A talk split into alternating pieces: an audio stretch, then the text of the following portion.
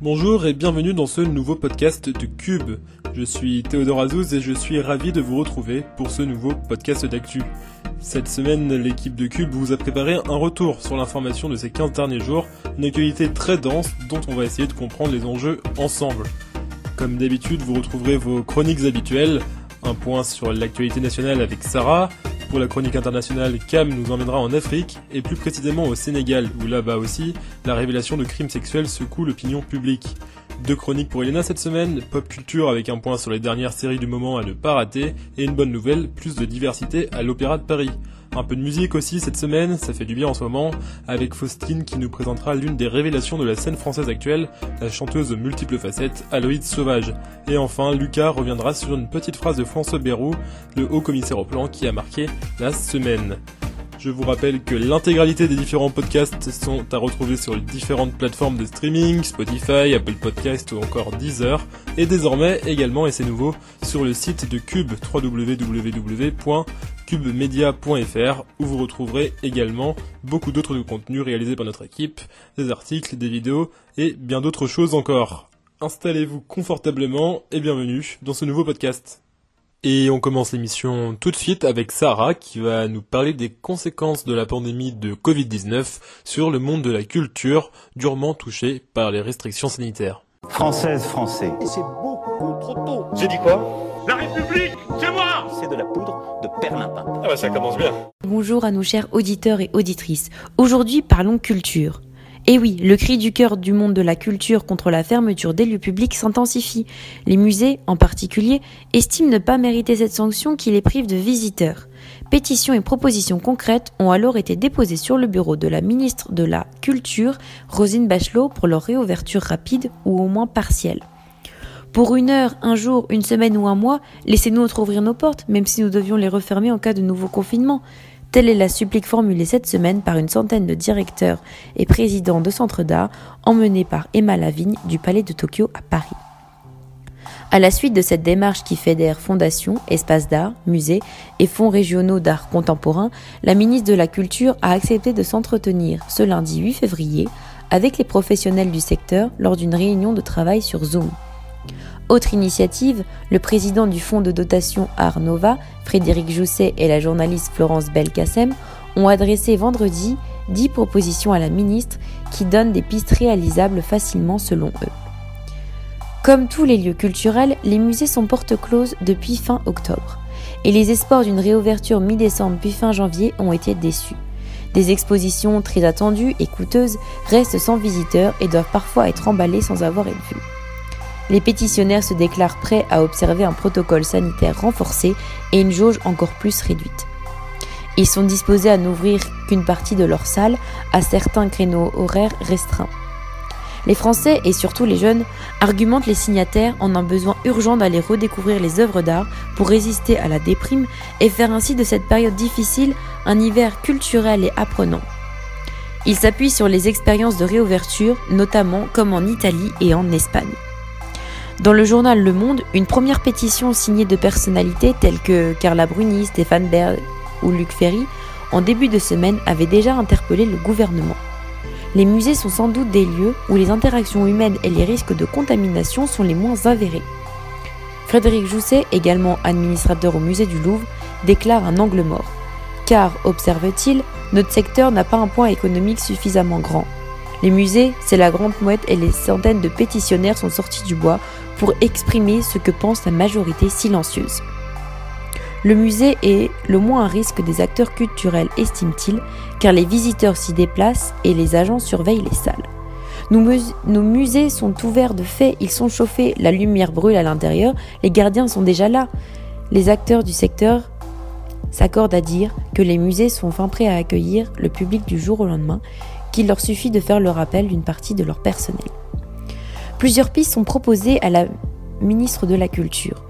Une réouverture dans un premier temps le week-end lorsque les familles ont du temps, ou bien à l'inverse, comme en Italie, les jours de la semaine. Dans tous les cas, les protocoles sanitaires devraient être similaires à ceux validés dans les bibliothèques, les lieux de culte et les galeries d'art. L'accueil des scolaires devrait être favorisé et l'accès aux lieux patrimoniaux dans les zones à faible circulation du virus possible. Une priorité pourrait être donnée aux musées petits et moyens. Frédéric Jousset sait que rouvrir les musées risque de susciter la jalousie des autres institutions culturelles telles que les théâtres et les cinémas. Une donnée certainement prise en compte par le gouvernement. Ainsi, la ministre de la Culture a déclaré ce lundi 8 février sur BFM TV que le musée et le monument seraient les premiers convoqués à la réouverture. Est-ce que nous nous approchons de la fin de la traversée du désert culturel? Gare au mirage ou plutôt à ne pas interpréter de manière trop hâtive les paroles de Rosine Bachelot. Ce lundi, sur BFM TV, la ministre de la Culture a dit comprendre que les gens lui demandent des dates de réouverture des lieux culturels. Dès qu'il y a une possibilité, nous le faisons. Tout est donc un problème de concordance des temps. J'ai toujours dit que dans ce calendrier, musées et monuments seraient les premiers convoqués à la réouverture.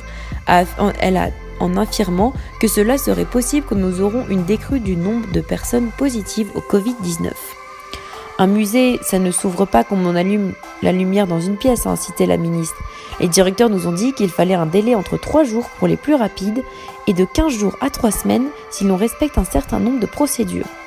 Donc, si on a une visibilité de 3 à 4 jours, ce n'est pas possible. Il nous faut une visibilité sur une quinzaine de jours, a-t-elle ajouté. La ministre de la Culture et le ministre de la Santé Olivier Véran se sont ainsi réunis avec différents responsables des musées pour discuter de ce sujet. Les cinéphiles, mélomanes et fans de théâtre doivent, quant à eux, prendre encore davantage leur mal en patience. Et c'est désormais l'heure de la chronique internationale de Cam. Commençons par aller voir du côté de l'Afrique où une accusation de viol secoue le Sénégal. Cam, c'est à toi. Than ever is the time to keep going. You are fake news. L'anglais, c'est facile. Tu pitches des mots ensemble, ça fait une phrase. Well, uh, yes, of course. That's what I do! Ousmane Sonko, le principal opposant sénégalais, a l'intention de se présenter à l'élection présidentielle en 2024. Seulement voilà, l'élu est depuis quelques jours accusé de viol. Il dénonce un complot politique mené par le chef d'État en personne, Macky Sall, pour le décrédibiliser. Il faut dire que les opposants au président sénégalais ont été systématiquement écartés de la scène politique ces dernières années. On peut prendre comme exemple Khalifa Sall, ancien maire de Dakar, qui a été condamné à 5 ans de prison, ou encore Karim Ouad, qui lui a été condamné à 7 ans de prison en 2015, un verdict de la Cour qui n'avait pas été susceptible d'appel. Cela avait été bien évidemment critiqué par les organisateurs de défense des droits humains. En tout cas, la figure de l'opposition au gouvernement, Ousmane Sonko donc, est arrivé troisième aux élections présidentielles de 2019. Il porte l'espoir de la jeunesse sénégalaise, comme le démontrent les manifestations de soutien devant son domicile mardi dernier.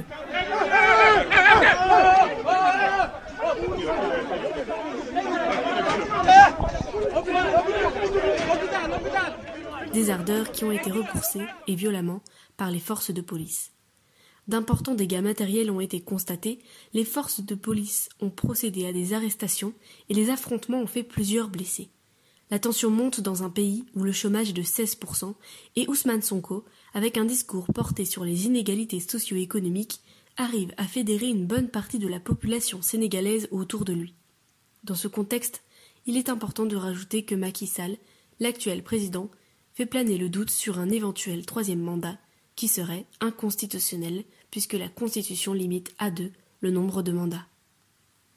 Voilà une décision inédite qui fait du bien. L'Opéra de Paris a décidé de revoir ses recrutements pour plus de diversité. C'est ta bonne nouvelle de la semaine, Elena.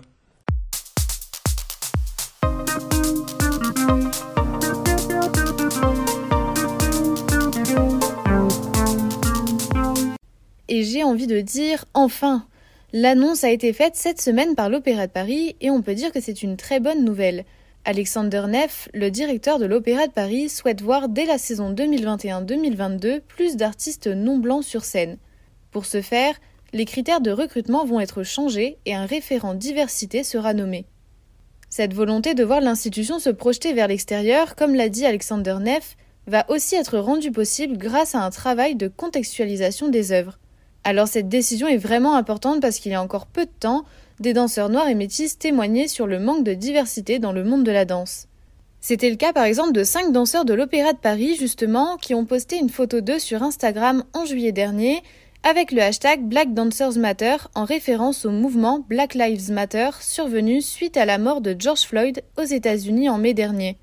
Un manifeste de la question raciale à l'opéra avait également recueilli plus de 400 signatures, soit un quart des salariés de l'Opéra de Paris. L'institution parisienne n'est pas la seule à avoir pris cette décision, puisque le Metropolitan Opera de New York a lui aussi nommé un référent de diversité. Ces décisions provoquent un véritable changement dans le monde de la danse et pourraient peut-être même amener d'autres institutions à sauter le pas elles aussi. Et à présent, passons à la personnalité qui a marqué cette semaine. Faustine a repéré pour vous une artiste qui vous fera bouger même après le couvre-feu. Il s'agit d'Aloïse Sauvage. Faustine, à toi de jouer.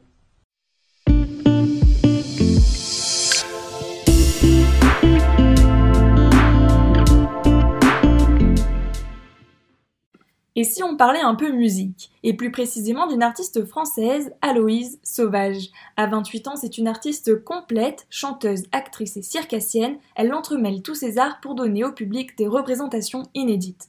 Enfin ça, c'est hors période Covid.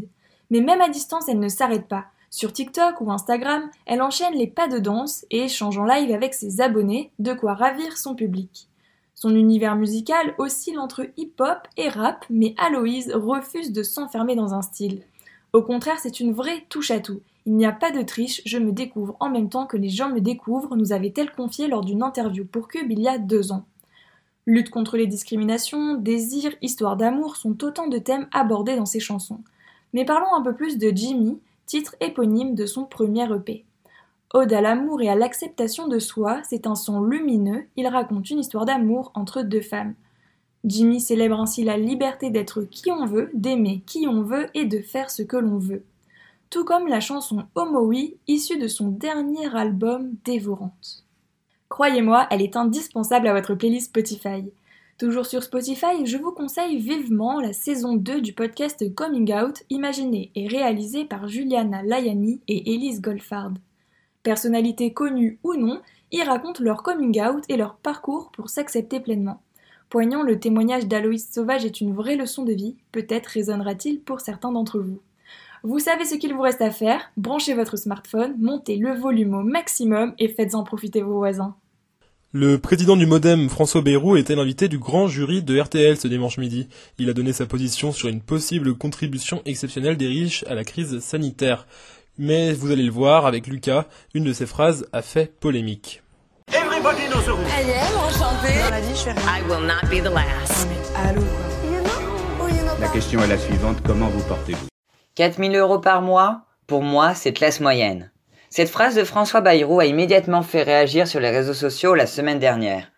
En fin d'émission, alors qu'il était invité du grand jury sur RTL, il a ajouté pour se rattraper qu'un revenu de 4000 euros ce n'est pas les riches. La position de François Bayrou a suscité de nombreux commentaires sur les réseaux sociaux, déconnectés de la réalité, hors sol. D'autres internautes estiment qu'une personne seule vit aisément avec ce salaire. En revanche, un couple avec deux enfants fait partie de la classe moyenne avec ses deux revenus. Dans son rapport publié en 2020, l'Observatoire des inégalités, qui est un organisme privé indépendant, une personne est privilégiée en France lorsqu'elle gagne le double du revenu médian, soit 3 470 euros par mois après impôt. 5 millions de personnes, 8,2% de la population française, gagnent cette somme en France. Toujours selon l'Observatoire, le seuil de la richesse est de 5 205 euros par mois pour un couple sans enfants. 7 287 euros par mois pour un couple avec deux enfants et 8328 euros pour un couple avec trois enfants. Qui gagne de tels revenus en France? Des contribuables de plus de 50 ans, des cadres supérieurs ou professions libérales comme les médecins, pharmaciens ou conseillers financiers. Un tiers des plus riches en France vivent en région parisienne, selon le portrait robot de l'Observatoire des inégalités. Une chose est sûre, c'est que la phrase de François Bayrou aura remué beaucoup d'encre en France. Le podcast touche à sa fin, mais avant de vous laisser, retrouvons Elena pour la chronique pop culture. Elena, tu vas nous parler des dernières séries à succès à ne pas manquer. Et oui, qui n'a pas entendu parler du phénomène Bridgerton ou de la mini-série Le jeu de la dame? Ce sont toutes les deux des séries à succès qui ont eu des conséquences un peu insolites sur nos vies. Je vous explique tout ça dans la chronique pop culture. C'est à croire qu'il est protégé par la force. You are my queen. What about the time I said we were on a break?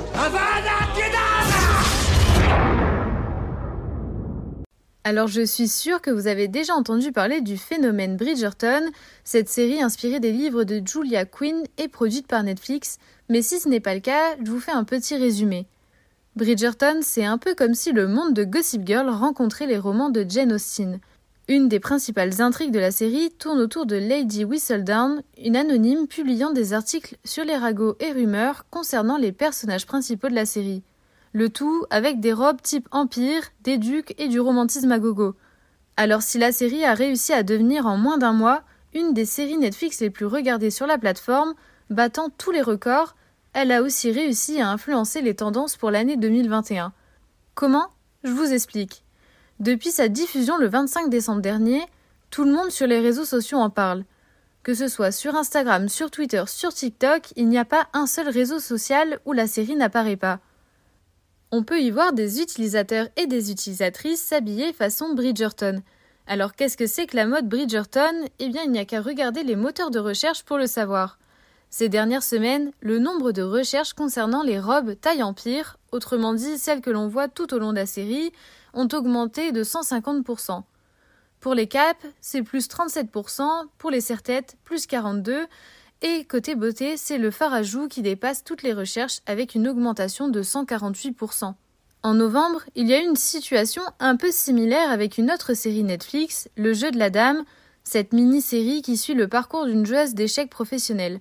Résultat de son succès, une augmentation de 215% de ventes d'échiquiers sur une célèbre plateforme de vente en ligne. Tout ça montre bien que les séries peuvent être d'importants influenceurs si je puis dire, allant même jusqu'à dicter les tendances. Et c'est déjà la fin de ce podcast d'actu. On espère vous avoir appris des choses et que vous avez apprécié écouter nos différentes chroniques. Mais un grand merci encore à nos chroniqueuses et chroniqueurs Cam, Sarah, Elena, Faustine et Lucas. La semaine prochaine, nous vous retrouvons pour la suite de notre série de podcasts thématiques sur des portraits de femmes à travers le monde. Pour le prochain podcast d'actu, cette fois, ça sera rendez-vous dans deux semaines. D'ici là, vous pouvez réécouter les épisodes précédents sur Spotify, sur Deezer, Apple Podcast et même sur nos comptes Et Facebook. Vous retrouverez également sur nos réseaux sociaux tous nos articles web et reportages vidéo publiés sur notre site cubemedia.fr où vous pouvez aussi désormais retrouver nos podcasts. Merci de nous avoir écoutés et à la semaine prochaine